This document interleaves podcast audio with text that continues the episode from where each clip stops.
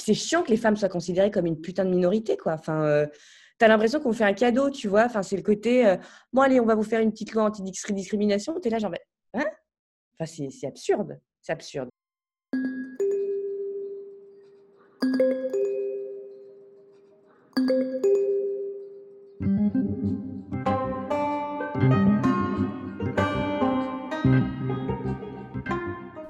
N'y a pas si longtemps, j'avais une vision assez naïve des droits des femmes en Europe. En tant que jeune femme française dont le droit à l'avortement est acquis depuis 1975, merci Simone Veil, je croyais que les droits des femmes faisaient partie du package, si on peut dire, pour devenir un pays membre de l'Union européenne. Et puis je suis allée en week-end à Dublin, en Irlande, le 25 mai 2018, le jour du référendum pour la légalisation de l'avortement pour les femmes irlandaises. Et là j'ai pris une grosse claque. Non seulement je me suis rendu compte que l'avortement n'était pas légalisé encore en Irlande, mais que c'était le cas dans plusieurs pays européens, notamment la Pologne, Malte ou encore l'Irlande du Nord. Bienvenue dans Europe et Sentiments. Je m'appelle Laetitia Chaban, je suis une femme, féministe, française et européenne. Épisode 4. Faut-il être un homme pour être européen?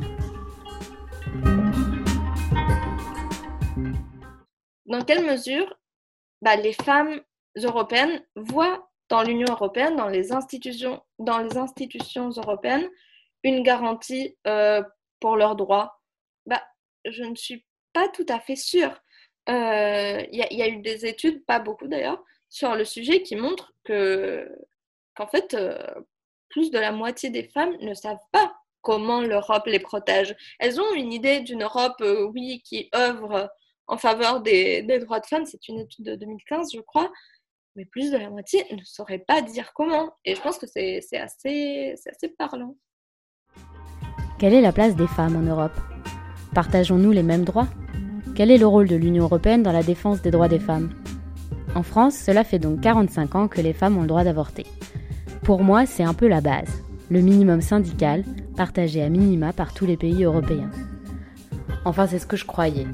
Alors quand j'ai discuté avec Naomi O'Leary, journaliste irlandaise qui a couvert ce référendum, je lui ai demandé, selon elle, si le fait que l'Irlande fasse partie de l'Union européenne depuis 1973 avait contribué à faire avancer le droit des femmes dans son pays. The role that the EU had or EU membership had le rôle joué par l'UE ou l'adhésion à l'UE est assez indirect.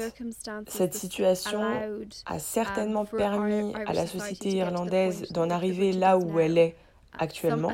Il est arrivé que des familles irlandaises se tournent vers les tribunaux européens pour essayer d'obtenir l'accès à l'avortement par la loi. Elles se sont euh, um, tournées vers la Cour européenne des droits de l'homme, par exemple, pour faire valoir que ça va à l'encontre des droits de um, l'homme de devoir voyager pour avorter ou en cas d'anomalie fétale mortelle c'est-à-dire lorsque une femme est enceinte d'un fœtus qui ne survivra pas en dehors de l'utérus. Elles ont fait valoir que le fait de ne pas avoir accès à l'avortement dans ces cas-là était contraire aux droits de l'homme, mais elles n'ont pas toujours obtenu des jugements favorables de la Cour européenne des droits de l'homme à ce sujet. C'était en fait le, le, Comité des droits de l'homme des Nations Unies qui avait tendance à se ranger du côté des plaignantes qui se sont adressées à eux. Et Um, la condamnation de l'ONU a certainement été quelque chose qui a médiatisé en uh, Irlande le sujet et qui a um, été utilisé pour argumenter contre le statu quo. Les femmes irlandaises ont également pu se rendre dans d'autres pays européens pour accéder à l'avortement. De toute évidence, la majorité allait chez notre plus proche voisin en Grande-Bretagne. Et c'était, vous savez, je pense que c'était 12 femmes par jour qui faisaient ça. Um, Elles allaient aussi dans des pays comme les Pays-Bas et l'Espagne, bien que ce soit plus rare. Donc évidemment, le fait uh, de, uh, d'avoir la possibilité d'accéder aux soins de santé dans tous les pays de l'UE et aussi de voyager, ça a été central pour les femmes irlandaises pour contourner la loi. Cette campagne de référendum a été très difficile, comme l'explique Naomi car elle touche dans les deux camps à des valeurs fondamentales. Quand on se bat contre le meurtre d'enfants, pour reprendre les arguments du camp Retain, on est prêt à tout pour défendre son point de vue, même à des mensonges ou à la culpabilisation des femmes. What struck me about the repeal campaign was there was a doggedness to it. Ce qui m'a frappé dans la campagne Repeal, c'est qu'elle était dure. C'était c'était pas une campagne euh, feel good, c'était une bataille. C'était une bataille longue, um, disputée et difficile. C'était c'était difficile. Les gens étaient quand ils se quand ils se rencontraient, lorsque les militants en faveur de l'abrogation ont rencontré l'opposition, c'était glacial. C'était amer des deux côtés. Les propos étaient très virulents. On pouvait vous appeler un tueur de bébés des choses comme ça. Ceux qui voulaient maintenir l'interdiction de l'avortement le font sur la motivation de croire qu'ils sauvent la vie de bébés. Donc, les personnes les plus innocentes de la société. Donc, si vous deviez empêcher un bébé d'être assassiné, si c'est ce que vous faites, eh ben, ça excuse presque tout. Les gens vont donc se battre extrêmement durement et utiliser beaucoup de tactiques que vous ne verriez pas dans d'autres types de campagnes. Il y a eu des manifestations à l'extérieur des maternités montrant des images très précises et très gore de fœtus, par exemple. C'était donc un, un, débat national important et ça impliquait que des femmes s'ouvrent sur des choses horribles qu'elles ont traversées et qui leur sont arrivées en termes de traumatisme qu'elles ont vécu, qu'il s'agisse de fausses couches, de devoir aller en Angleterre pour avorter, de devoir porter à terme des bébés qui n'étaient pas viables, vous savez, dont, vous savez qu'ils allaient mourir. beaucoup d'expériences horribles, très intimes aussi. C'était donc, euh, oui, un, débat national important et une campagne difficile. C'était pas une campagne euh, joyeuse ou, feel good. Et lorsque le, résultat est sorti, il y a eu cet énorme um, sentiment de soulagement et c'était un choc que le pourcentage de personnes qui ont voté pour la légalisation soit si élevé plus de 66% des Irlandais ont voté en faveur de la légalisation de l'avortement dans un pays encore marqué par la religion catholique. Ça veut dire que ce ne sont pas uniquement les jeunes, mais bien une large majorité de la population irlandaise qui a permis l'accès au droit à l'avortement en Irlande. Le choix de faire un référendum de la part du Premier ministre irlandais de l'époque, Léo Varadkar, n'est pas anodin, comme le note Julia de Hippola. Francophile, argentine et allemande, en master à l'Institut des hautes études de l'Amérique latine, elle écrit régulièrement sur la question féministe pour le Grand Continent, groupe de réflexion géopolitique à Ulm. Si elle trouve évidemment que les résultats vont dans le bon sens, elle interroge le choix de la méthode. D'ailleurs, c'est assez intéressant parce que la, la, légalisation en Irlande, elle a eu lieu vraiment au moment où la campagne en Argentine battait son plein. Euh, et il y a eu une réception assez ambivalente en fait du vote en, Irlande parce que d'un côté on était très content quand même que l'avortement soit, légalisé ailleurs, enfin ça, ça donnait vraiment, ça insufflait de, l'espoir, mais euh, détail non négligeable, en Irlande ça s'est fait sur un référendum. Et ce que un des comment dire une des idées euh, que défendait peut-être la partie la plus intello de euh, la campagne en Argentine, c'est qu'un droit comme celui à l'IVG ne doit pas être référendé, ne, ne, doit pas être soumis à un plébiscite. C'est quelque chose qui doit venir d'en haut du pouvoir. Le pouvoir doit, doit se faire agissant. Euh, il y, a quelque chose de très performatif euh, dans, dans, cette action du pouvoir. Il y a quelque chose qui change, une signification qui, qui change lorsque le pouvoir se fait garant euh, des droits lorsque l'action, elle vient du haut. Même si la campagne, c'est une campagne qui vient de la base, et ça, c'est aussi très important, il est, il est très important que euh, l'État cautionne euh, cela et se fasse responsable des droits des femmes. Et enfin, moi, je suis très contente que, que l'avortement ait été légalisé en Irlande. Enfin, je, je, ne suis pas dupe non plus. Il faut, il faut adapter souvent les, moyens à la réalité de terrain. Euh, mais pour ce genre de choses, je suis assez sceptique face à la démocratie directe. L'Irlande est loin d'être le seul pays européen où l'avortement était, il y a peu, inaccessible aux femmes. En Irlande du Nord, qui fait pourtant partie de la Grande-Bretagne, où l'avortement a été légalisé par l'Abortion Act en 1967, les femmes n'ont obtenu ce droit qu'en décembre 2018, soit quelques mois après la légalisation en Irlande. Les mouvements féministes d'Irlande du Nord ont d'ailleurs surfé sur la large victoire en Irlande pour faire entendre leur voix. En Pologne, l'avortement n'est autorisé qu'en cas de viol, d'inceste et de danger pour la mère ou de malformation irréversible du fœtus. Et à Malte, il est carrément interdit. Gozia Woszowska est une jeune femme polonaise, activiste, féministe, qui s'est longtemps battue pour le droit des femmes dans son pays. Nous nous sommes rencontrés à Berlin où elle travaillait pour une organisation civile européenne. We are really aware in Poland, no matter what option you support, we really are aware that the, the access to abortion depends on your country. Nous sommes vraiment conscients en Pologne, quel que soit le soutien initial, nous sommes vraiment conscients que l'accès à l'avortement dépend de votre pays. Nous avons vraiment compris, c'est la plus grande leçon de ces trois dernières années, c'est que nous avons essayé de faire avancer les choses, de montrer que c'est vraiment entre les mains de nos hommes politiques à l'échelle nationale. Donc s'ils ne soutiennent pas les droits de l'homme, s'ils ne soutiennent pas la légalisation de l'avortement, c'est de leur faute. Ce n'est jamais l'Union européenne. Au contraire, nous avons reçu beaucoup de compréhension et de soutien de la part de l'UE en général. Et vous pouvez simplement vous attendre à ce que les droits des femmes soient plus respectés dans d'autres pays qu'en Pologne. En ce qui concerne, vous savez, dans certains domaines de la vie, l'avortement et tout ce qui touche la santé. Et je pense en fait que l'un des sujets que les gens comprennent maintenant, comment quelles sont les compétences de leur pays face à l'UE. Et nos hommes politiques ne peuvent plus jouer avec ça. Je veux dire que nous avons déjà été, nous sommes vraiment en train de vivre une grande leçon d'éveil citoyen en Pologne, avec toutes les manifestations en cours, les gens se mobilisent et sont actifs. Par rapport à la participation, les gens n'ont pas été présents dans le débat public pendant des années car il n'y avait pas de situation d'urgence comme c'est le cas actuellement. Je veux dire que ce ne sont pas seulement les droits des femmes qui sont menacés en Pologne, mais c'est aussi l'ensemble de l'état de droit qui est considéré comme violé, à la fois par l'UE et le Conseil de l'Europe, mais aussi par l'ONU.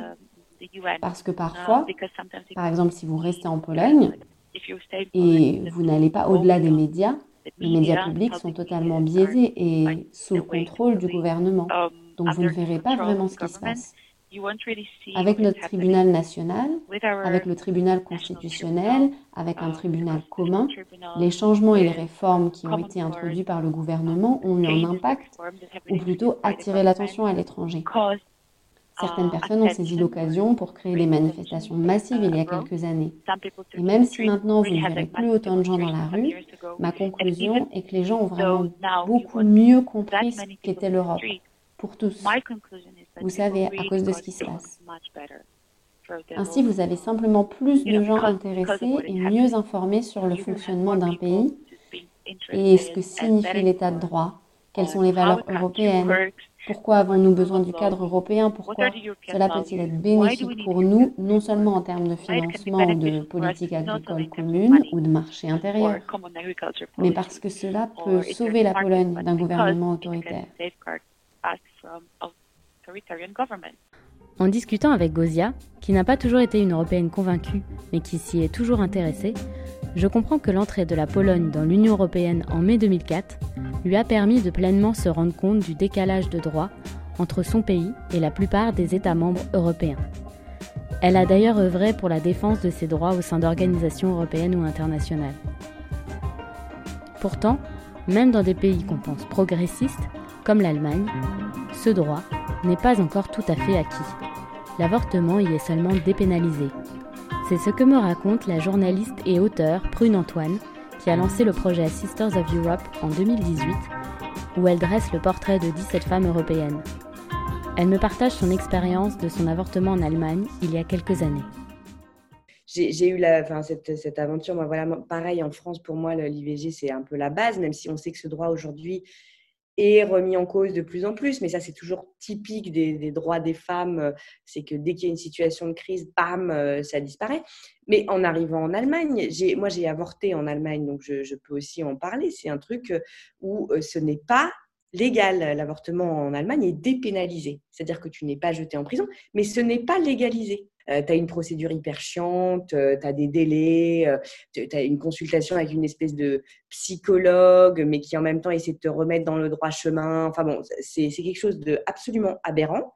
Donc, il y a un, paragraphe en Allemagne qui date du Troisième Reich, le paragraphe 219, qui en fait considère que l'avortement est enfin, encore une fois, est dépénalisé dans certains cas, mais n'est pas légal. Et euh, il y a eu tout un débat l'année dernière parce qu'en fait, une gynécologue, bah, la gynécologue qu'on portraite dans Sisters of Europe, Christina Enel, a été accusée et traînée en justice parce qu'en fait, sur son site web, elle a donné des renseignements sur la procédure d'IVG et ça a été considéré comme de la publicité pour l'avortement. Et donc, elle a été traînée en justice. Euh, et elle a été euh, déclarée coupable. Elle a dû payer une amende de, je ne sais plus, 5 000 euros, je crois. Donc, ça a été un tollé l'année dernière en Allemagne. C'est aussi pour ça qu'on l'a choisie, euh, parce qu'elle incarnait voilà, ce côté voilà, figure pro-IVG en Allemagne, un pays quand même assez conservateur. Et ça n'est toujours pas, le ce paragraphe en question n'est toujours pas abrogé, malgré le débat qu'il y a pu avoir, les discussions, les affrontements. Et en même temps, c'est le congé paternité d'un an, c'est génial. Donc, il y a des trucs bien, il y a des trucs merdiques dans, dans, chaque pays. Et, moi, je ne comprends pas que le congé paternité en France, qu'on soit là à dire euh, oui, on va peut-être le à 10 jours. Et je suis là, genre 10 jours de congé pat. Mais comment font les femmes françaises, quoi? L'avortement n'est évidemment pas le seul droit des femmes à défendre. Mais pour moi, il est assez symbolique et symptomatique pour se donner une idée du niveau d'égalité homme-femme dans un pays. L'égalité salariale est inscrite dès 1957 dans le traité de Rome comme l'un des principes européens, et à nouveau dans le traité d'Amsterdam en 1997 comme, je cite, un principe communautaire fondamental. Mais si on regarde de plus près, si la France a souhaité l'inscription de cet article dès 1957, ce n'était pas pour favoriser les salaires féminins ou l'émancipation économique des femmes, mais bien pour lutter contre la concurrence du textile allemand la France a d'abord voulu protéger son industrie. Comme me le rappelle Julia, il y a une différence entre un principe et sa mise en application. Dans le traité de Rome est inscrit le euh, principe de l'égalité salariale. Il y est inscrit surtout pour des raisons économiques, parce que des pays comme la France avaient peur euh, que euh, l'absence de ce principe ne lui soit nuisible dans l'optique d'un marché commun. Mais bon, le principe y est. Euh, mais il faut sans doute aller creuser euh, dans, dans, les raisons parce que c'est, joli à dire. Hein, en 1957, euh, égalité salariale. voilà, sauf que qu'est-ce qu'il faut aller regarder aussi C'est la réalité de terrain. La moyenne de l'écart salarial en Europe, elle est, si je ne me trompe, à 16%. Le meilleur élève, c'est la Roumanie. Mais euh, en Allemagne, c'est aux alentours de 20%. Euh, ce sont des choses en plus, euh, j'y reviendrai, mais qui sont encore plus flagrantes lorsqu'on croise d'autres données, classe sociale, origine ethnique. Comment valoriser la place des femmes en Europe? Une meilleure représentativité dans nos institutions européennes? Depuis les dernières élections européennes en mai 2019, on a pu constater une nette amélioration de ce côté-là, avec 40% de femmes au Parlement européen, même si nous n'avons pas encore atteint la parité. Avec à la tête de la Commission européenne l'allemande Ursula von Leyden et à la tête de la Banque centrale européenne la française Christine Lagarde, de nouveaux rôles modèles sont en train d'apparaître, et c'est tant mieux. Au-delà des institutions européennes, plusieurs femmes sont à la tête de pays européennes, comme en Allemagne, évidemment, avec Angela Merkel, mais aussi en Finlande avec la non moins célèbre Sanna Marin, aussi en Slovaquie, en Estonie et en Grèce. Mais est-ce suffisant? Comme le rappelle Prune, Angela Merkel n'a pas brillé pendant ses deux mandats dans la promotion des droits des femmes. Pour Julia, la représentativité et la parité sont des outils, mais ne résolvent pas tous les enjeux. Déjà, comment obtenir cette représentation et qu'est-ce qu'être finalement représenté Je pense que ce sont deux questions euh, euh, qui, sous-tendent un peu cette idée de la représentation. Bon, déjà, il y a, la question de la parité, euh, comme, principe politique, qui est très discuté, même au sein du féminisme.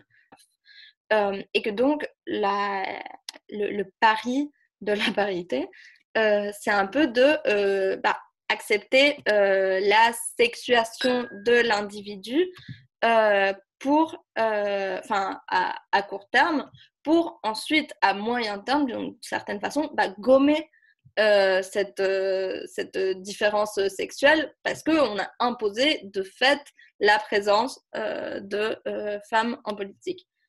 C'est sans doute un principe imparfait parce qu'il ne change pas le problème de fond. Il y a, toujours un risque de, voir ça comme des quotas un peu euh, à, la nord-américaine. Il y a un risque d'essentialisme qui, est vrai.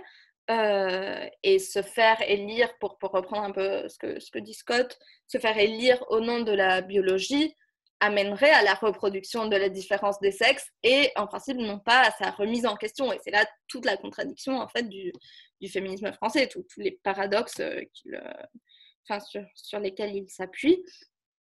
Mais bon, euh, il s'agit aussi de modifier un imaginaire. Et pour ça, la représentation, elle est très importante parce qu'il s'agit de normaliser la présence féminine qui, à moyen terme, permet justement de commencer à, effacer euh, cette idée d'une différence sexuelle dans euh, les sphères de pouvoir, d'un individu abstrait qui est masculin, de naturaliser la, perspective de, genre, ce qu'on dans, les institutions, on appelle en général le gender mainstreaming.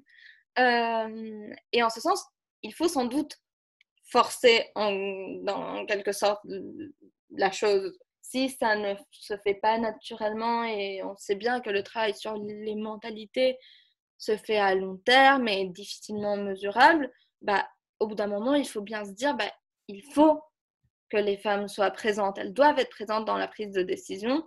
Euh, elles doivent pouvoir répondre à des problèmes euh, qui concernent prioritairement les femmes. Il faut que leur perspective soit d'emblée euh, intégrée. Après, petit détail, il ne suffit pas d'être une femme pour être féministe. Donc la, parité et la, représentation sont, des outils importants, mais sur lesquels il faut toujours garder un regard non seulement critique, mais très attentif, très alerte, euh, on ne peut pas juste reposer euh, sur euh, cette idée de, la représentation. Elle est importante, mais c'est une donne qu'il faut toujours évaluer en plusieurs temps avec un regard creusé et, si possible, en croisant diverses perspectives. Ce qui m'interpelle aussi, c'est que les pays européens les moins progressistes actuellement sont pour certains des pays qui, il y a peu, avaient au contraire favorisé les droits des femmes. On oublie que les pays de l'ex-Union soviétique étaient bien plus avancés sur le sujet des droits des femmes, avec notamment le droit d'avorter gratuitement, l'égalité entre les conjoints, le congé maternité, la garantie de retrouver son emploi après la grossesse et surtout le droit de vote dès 1917. Évidemment, c'était loin d'être parfait, mais pour l'époque, beaucoup plus avancé qu'en Europe occidentale. Je suis donc intriguée de voir ce retour de balancier depuis une vingtaine d'années. Ah bah oui, enfin il y avait euh, il y avait clairement, euh, enfin c'est voilà, c'est une différence qui a été en Allemagne, ça a été synthétisé parce que c'est un seul pays, donc euh, du coup tu peux voir selon que tu parles à quelqu'un de Francfort ou de Leipzig, quoi. alors évidemment là, les trentenaires aujourd'hui, ils n'ont pas connu la, la Enfin, ils sont nés un peu avec la, avec la chute du mur, mais ils ont été élevés par des mamans qui avaient grandi en ex-RDA, des familles, donc il y avait tout un héritage aussi. Euh, et clairement, il y avait euh, voilà, des, droits de base, donc droit à l'avortement, euh, crèche partout, donc on pouvait cumuler travail, famille, donc et puis une, mentalité effectivement complètement délivrée de ce côté, cet héritage judéo-chrétien, paternaliste, etc. Donc beaucoup plus en avance sur les droits des femmes. La Russie a été un des premiers pays avec le droit de vote des femmes, puis une indépendance économique des femmes qui avaient un travail. Euh, donc, donc, plus de liberté, forcément. Les mœurs étaient aussi beaucoup plus libres. Tu peux penser au FKK. Alors, le le, nudisme euh, à l'allemande, alors c'était lié à plein d'autres choses, pas seulement à la liberté sexuelle.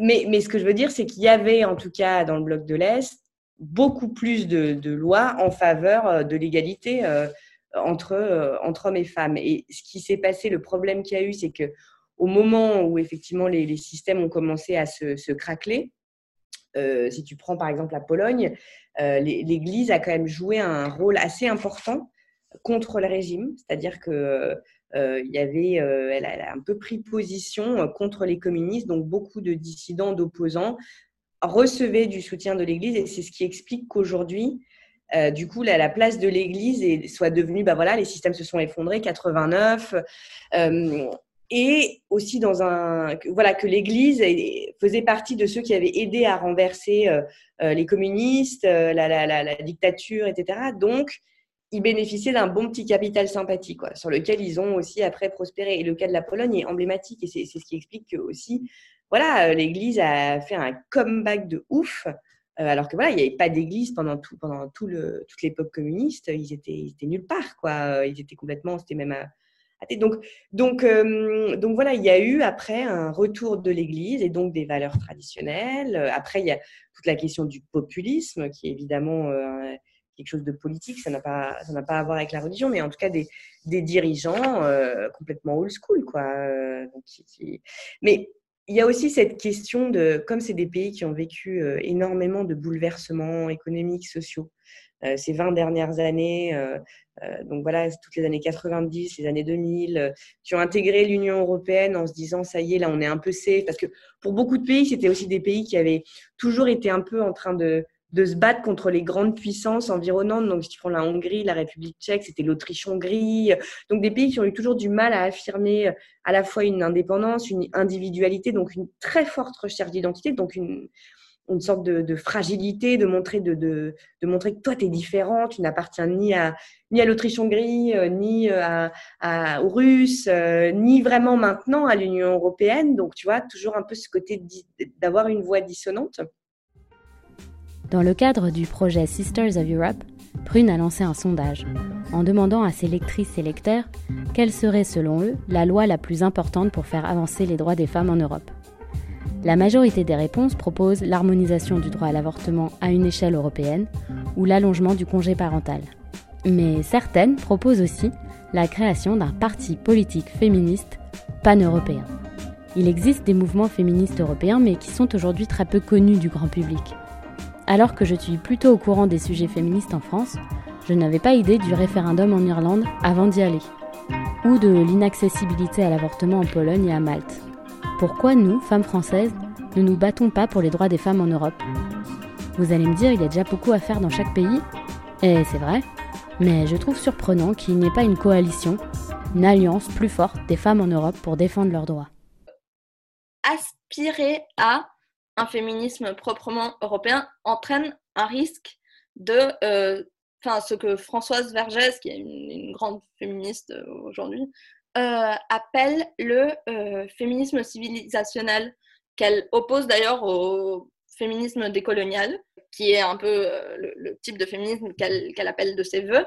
Un féminisme européen qui se revendiquerait en tant que tel court le risque sans doute d'être avant tout un féminisme blanc et bourgeois, qui euh, reproduit d'autres formes de euh, domination, euh, soit de classe ou de race, au nom des droits des femmes, d'une idée de la démocratie libérale que d'autres peuples devraient imiter, ce qui est assez paternaliste, enfin ce qui court le risque d'être assez paternaliste, c'est le féminisme qui, pour Vergès, qui est, très radical là-dessus, c'est le féminisme qui dirait bah, vous n'avez pas la liberté, euh, vous ne connaissez pas vos droits, nous allons vous aider à atteindre le niveau de développement euh, adéquat.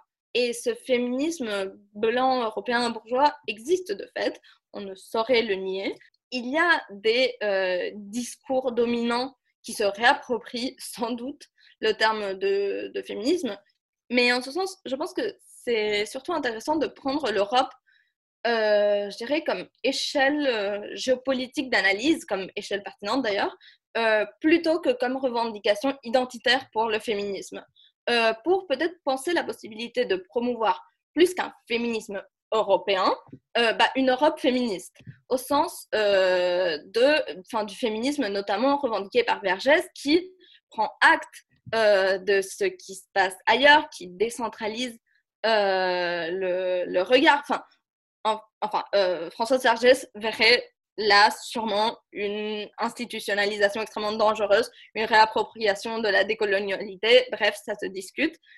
En tout cas, euh, repenser quelle Europe, comment mener à bien euh, un féminisme vraiment inclusif qui croise d'autres formes de, domination en Europe et depuis l'Europe, parce qu'il faut, il faut être conscient comment dire, de, des conditions d'énonciation d'une revendication féministe, je pense plutôt que de prôner à tout va un féminisme régional, identitaire, hégémonique, finalement. Donc, donc, je pense que c'est intéressant quand même de penser la possibilité d'une Europe féministe qui se départisse autant que possible de son, de son européocentrisme, de, de, sa pensée civilisationnelle, totalisante. Et en ce sens, le féminisme peut être aussi un apprentissage pour l'Europe, pour, pour penser sa place dans le monde, son rapport aux autres parties du monde et, et l'imaginaire qui est, qui est véhiculé de, de, cette, de cette partie du monde.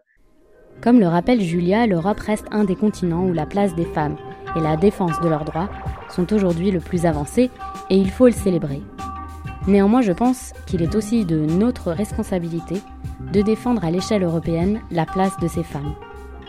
Par exemple, Gisèle Halimi, grande figure féministe française, décédée malheureusement, avait été à l'initiative d'un projet visant à promouvoir dans toute l'Europe un ensemble législatif constitué des meilleures lois existantes. Ça s'appelait la clause de l'européenne la plus favorisée. Pour moi, l'Europe doit porter une vision forte sur l'égalité homme-femme. Sans doute, euh, lorsque j'apprends que oui, que l'avortement n'est pas légal en Pologne ou voilà, par contraste, euh, ce, qui, ce qui passait en Irlande, ça me surprend parce que de fait, et c'est ce que tu disais, ça va à l'encontre de l'imaginaire que j'ai sur l'Europe comme euh, voilà l'espace du monde où les droits des femmes sont peut-être le, plus respectés, le plus avancé, euh, etc. Effectivement, il y a euh, quand même une idée assez généralisée d'un respect, d'un progressisme, euh, etc., qui est réel. Et il faut, il faut bien poser cela parce que en, matière de droit, l'Europe est quand même avancée et il faut célébrer cela, mais il faut effectivement aller regarder de près parce que ce sont des législations qui se jouent à l'échelle nationale.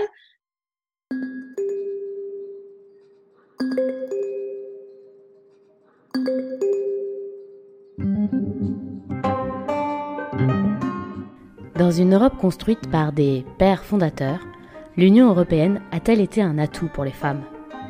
Si l'Europe est plutôt avancée, force est de constater qu'il reste encore beaucoup à faire. Et pour faire avancer les choses, il est avant tout primordial de connaître la situation actuelle en matière des droits des femmes en Europe. J'espère que ce podcast y contribuera. Pour continuer votre réflexion, je vous recommande la lecture de l'article de Julia de Hippola 10 points sur la perspective féministe du confinement, qui analyse avec un regard croisé sur la France, l'Allemagne et l'Argentine le retour en arrière sur les droits des femmes en temps de crise du coronavirus. Et bien sûr, je vous invite à aller lire les portraits de ces 27 femmes européennes sur le site de sistersofeurope.eu. Enfin, un rare essai sur la place des femmes en Europe paru en 2019. L'Europe, une chance pour les femmes? C'est la fin de cet épisode. J'espère qu'il vous a plu, autant que j'ai pris plaisir à l'écrire, le monter et le réaliser. Chaque épisode est une interrogation. Alors surtout n'hésitez pas à laisser un commentaire sur notre page Facebook ou Twitter ou sur votre plateforme de podcast préférée. Vos retours, remarques et commentaires sont toujours une source d'enrichissement. Et si vous avez aimé ce podcast, likez, partagez et allez mettre des étoiles, 5 de préférence. On se retrouve le mois prochain pour un nouvel épisode. À bientôt!